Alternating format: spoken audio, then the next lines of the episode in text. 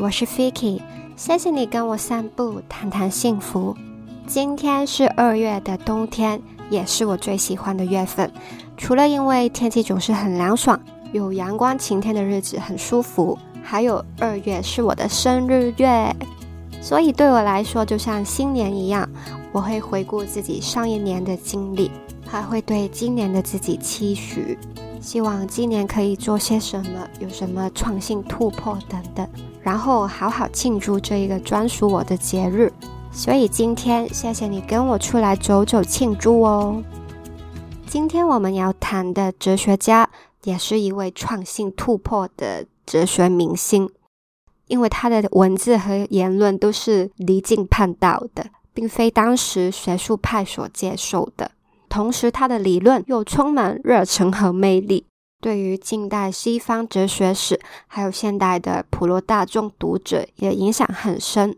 近几年也有几本是关于他的哲学普及书，你应该有听过他的名字，就是尼采。为什么我们谈幸福要谈尼采呢？因为不同于之前的哲学家提出什么是幸福，怎样去达到幸福。尼采的立场是直接否定幸福的。他认为人类的目标不应该是追求幸福，这个就很有趣咯。尼采是不是就要否定了我们之前的所有讨论呢？人为什么不该追求幸福呢？有什么事比幸福更重要呢？这个就是我们今天的话题。那么，为什么要听尼采的说法呢？Why he matters？因为尼采跟我们一样，都是位处在工业革命的洪流。那有人是这样分类的：尼采生在的十九世纪末是第二次工业革命，当时是有很多科技发明、大量生产、全面工业化的时代。而我们现在就是第四次的工业革命，我们的时代也是被各项最新的应用科技所颠覆。AI、云端、Internet of Things 等等，这两个时代都是人类的应用科技进步超快速，科技也完全改变了人类的生活。但是呢，同时也有它的问题。科技有进步，物质生活有改善，那人类的精神世界呢，比史上任何一个时代都匮乏。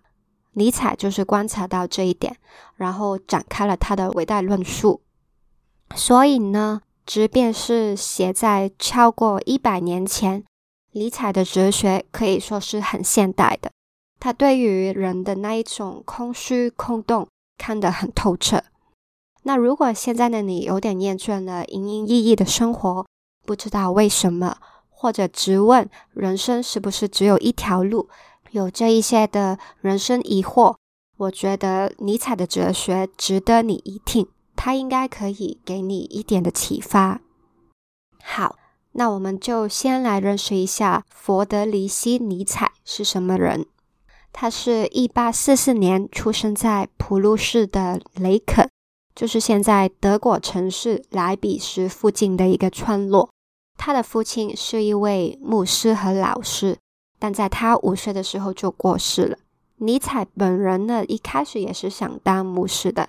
因为当时神职人员是一份不错的工作，他从青少年时期就往神学方面学习。除了神学，还要学习不同的语言，包括他的母语德文、希腊文、希伯来文和法文。在这段时间，他培养了语言能力，去阅读很多经典的原文。他在二十四岁的时候受邀出任瑞士巴塞尔大学的古典学教授。是史上最年轻的古典学教授，这个记录呢保持到现在。古典学就是专门研究古希腊、古罗马时期的文学、语言、神学等等。所以一开始，尼采是研究希腊文学，那当然也会接触到哲学思想。他一开始最有名的作品都是关于希腊悲剧《酒神》的。但是，因为他不用学院派的文体，就算之后的哲学作品也是不同于一贯的学院派的严谨推正型，反而是像写文学作品一样，所以他的作品在当时是不为学术界所接受或重视的。后来，尼采因为健康问题就不能再当大学教授，他就在欧洲旅游，寻找适合他的地方。也是这段时间累积了很多哲学作品。但是呢，他的健康每况愈下，从小他就有头痛、消化不良，还曾经差一点失明。长大之后呢，这些身体状况只有恶化，他甚至要吃高剂量的鸦片来治失眠。他的晚年都是靠他的妹妹照顾。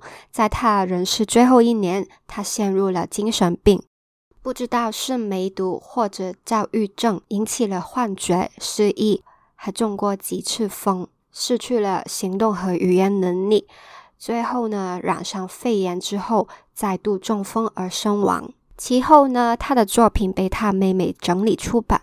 他的妹妹呢，就依照自己的德国国家主义立场剪辑出版尼采的作品。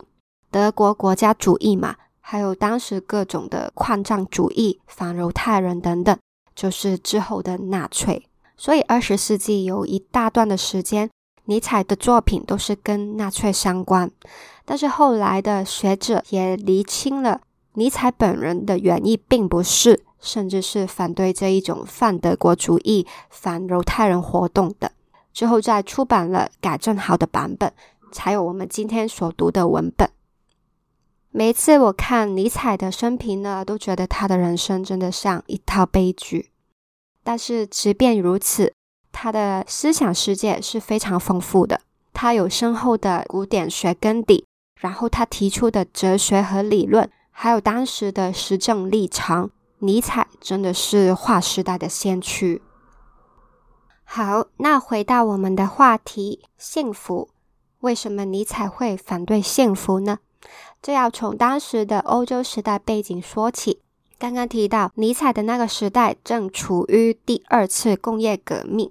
工业革命呢，彻底翻转了全世界的经济社会，生产由出自工匠之手转为机械，大量生产。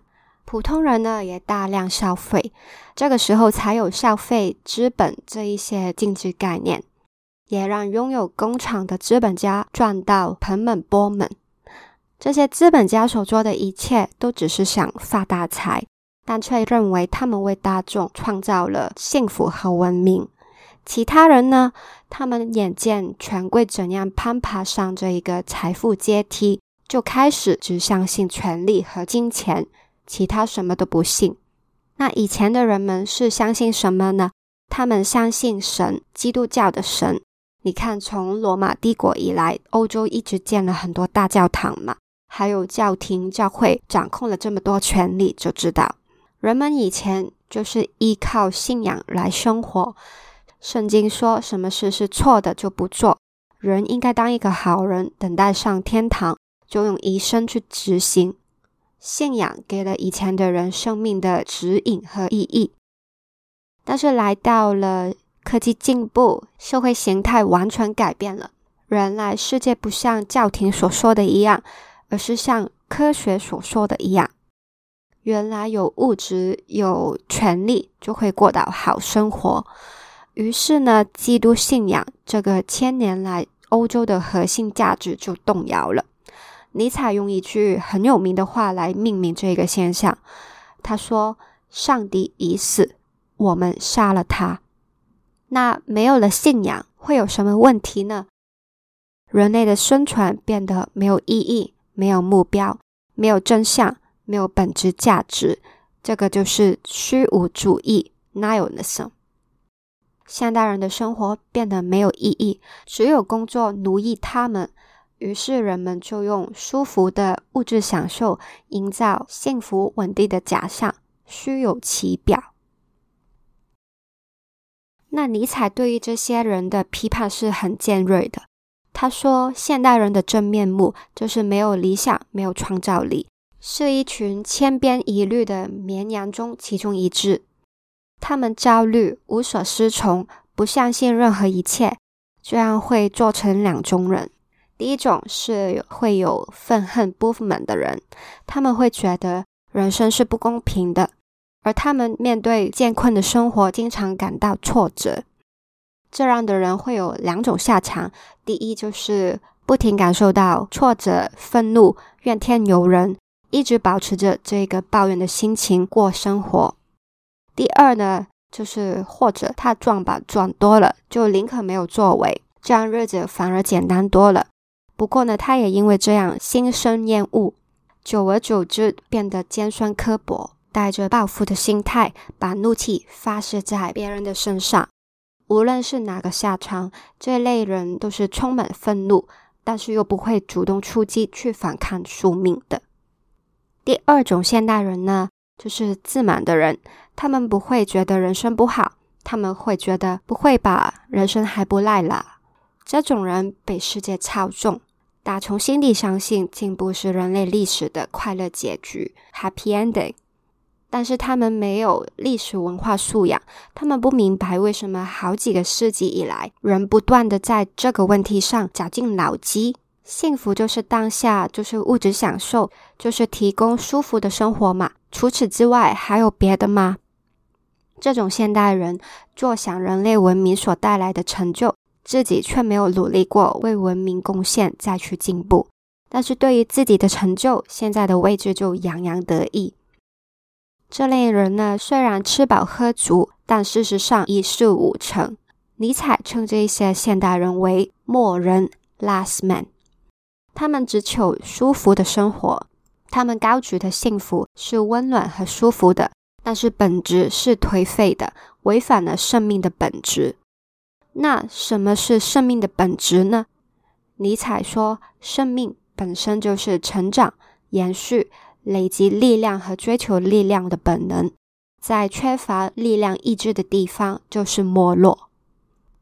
这里呢，也带我们去到另一个尼采的哲学名词——力量意志或者权力意志 （will to power）。尼采认为，人以及世界万物都有这一种驱动力。我们所做的事都是为了显示自己的权威，要彰显出我的自我是胜过别人的自我的。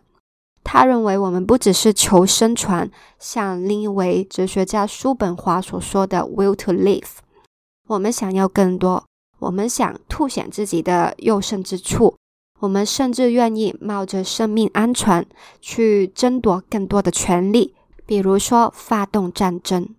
权力意志也解释了为什么我们现在所看到的万物是这一个样子：树木伸出向外扩张的叶和根，去夺取更多的光和养分；每一棵雪花的形状独一无二，是因为它们要展现与众不同。人会做奇怪荒诞的事，来表达自己是优于其他人的。你可能会觉得啊，不是啊，大部分的人都没有很 aggressive 的去要证明什么嘛。尼采就认为，那是因为我们被基督信仰同化了。欧洲从主人道德观转移去奴隶道德观。什么是主人道德观、奴隶道德观呢？回到以前的古希腊、罗马时代，当时会崇尚强势的价值，比如说力量。骄傲、权力，这些是好的；而不好的价值就是软弱、胆小。罗马的斗兽场还有 gladiator 啊，这一些都是崇尚力量的象征。当胜利的一方的猛兽或者斗士很残酷的打赢了落败的一方，甚至打死了他，全场的人都会为胜利的一方欢呼，因为它代表了勇猛、力量这些好的价值。那主人道德观就是这一种强势的价值观。怎样是一个好的主人、好的贵族？就是要有勇气、有力量、诚实、可靠的这些好的价值。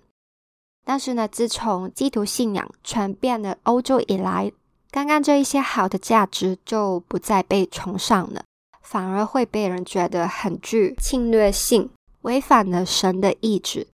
神的意志是要我们谦卑。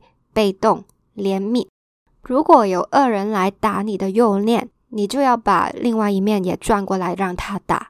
耶稣要我们从爱心出发，不要报复，要和睦，要为群体着想，过着有道德的生活。尼采就认为这一种道德观就是奴隶道德观。是一种大多数的弱者被压迫后的反应，建立出一种跟主人道德观完全对立的价值观。这一种奴隶道德观甚至把主人道德观取代了。强者是邪恶的，弱者是善良的，以致好的强者价值，比如说是有力量、强壮、善战等等，也变得邪恶了。跟强者相连的权力意志，就是每个人想展现自己强势的意志嘛，也是不对了。只有弱势这一些慈爱、谦卑才是正确的。尼采说，这是奴隶道德观的完胜，是来自于弱者的反抗。他们不能实际反抗强者，那就站在道德高地上智取嘛，逼强者也接受这一种价值观。令强者最厉害的武器都没用了。整个欧洲社会就是从基督化以来都是奴隶道德观主导的，所以种种追求个人卓越的意志、权力意志就被视为不对了。所以到现在，我们还是会觉得 aggressive 是不对的。那虽然尼采没有说我们人人都应该信奉主人价值观。他没有评价说奴隶道德观就是不好，主人道德观才是好。但是根据这样的脉络，我们可以知道尼采是比较欣赏主人道德观的，因为这才有助于权力意志的表现，有助于生命力的表现。生命就是成长、延续、累积力量和追求力量的本能。所以对于尼采来说，真正的幸福应该是要活出这一种生命力。他说过：“我的幸福有什么重要呢？它是贫乏、不解和可怜的安逸。可是我的幸福应该是肯定存在本身。”接着呢，我们就要进入尼采哲学中超热血的部分了。尼采认为，达至幸福就是要从没有生命力、快要灭绝的末人变成超人 （Übermensch）。这是德文哦。超人就是要付诸行动，拿出担当，面对虚伪空虚的世界，加在人身上种种沉重的包袱、绝望、罪恶感及各种偏见，都可以克服到痛苦，将人生各种遭遇化为前进动力，踏实的战胜生命中各种苦难。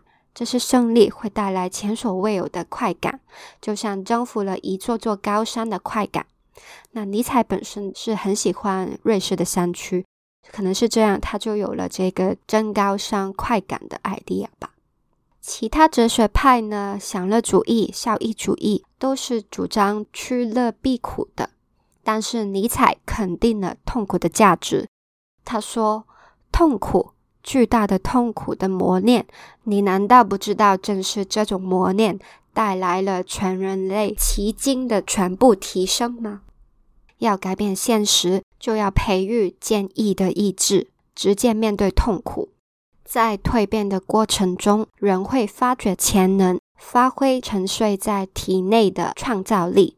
生命来到就是要创造，不是要剥取的。人可以超越自我，肯定这一世的价值，活出生命的光辉。这就是尼采所认为的幸福。那好青年荼毒时的四哥在一个节目里说过，尼采式的幸福要怎样达成呢？他说：“人生可以像艺术品，一幅画、一个剧本、一本小说，是自己创造出来的。如果你试着撇除自己是身在其中，会选最容易、最舒服的路过人生的这个角度。”试着用上帝视角，你就是作者，你在写小说的角度去看我的人生故事，怎样才好看？怎样才精彩呢？你会做出不一样的选择。你可以克服痛苦，将这些苦难化成美的价值，成为精彩的章节。以上呢，就是尼采对于幸福的看法。他不认同默人的幸福，他们只追求舒服生活。逃避痛苦，然后用物质享受营造幸福稳定的假象，那是不真实、空虚，没有再活出生命的。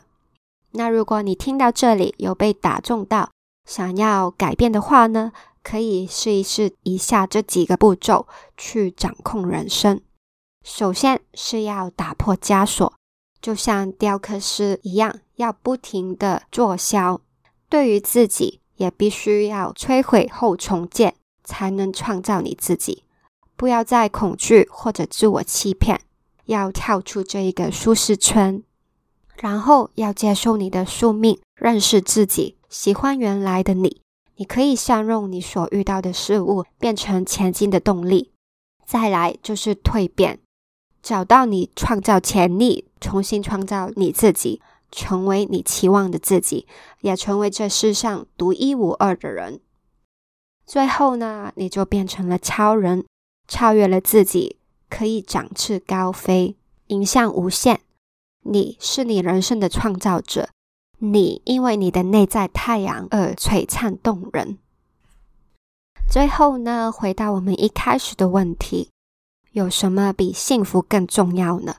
尼采的答案是活出自己的生命。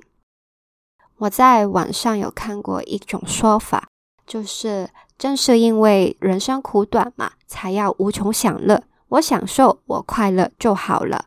人类的精神世界。文明有没有延续，关我什么事呢？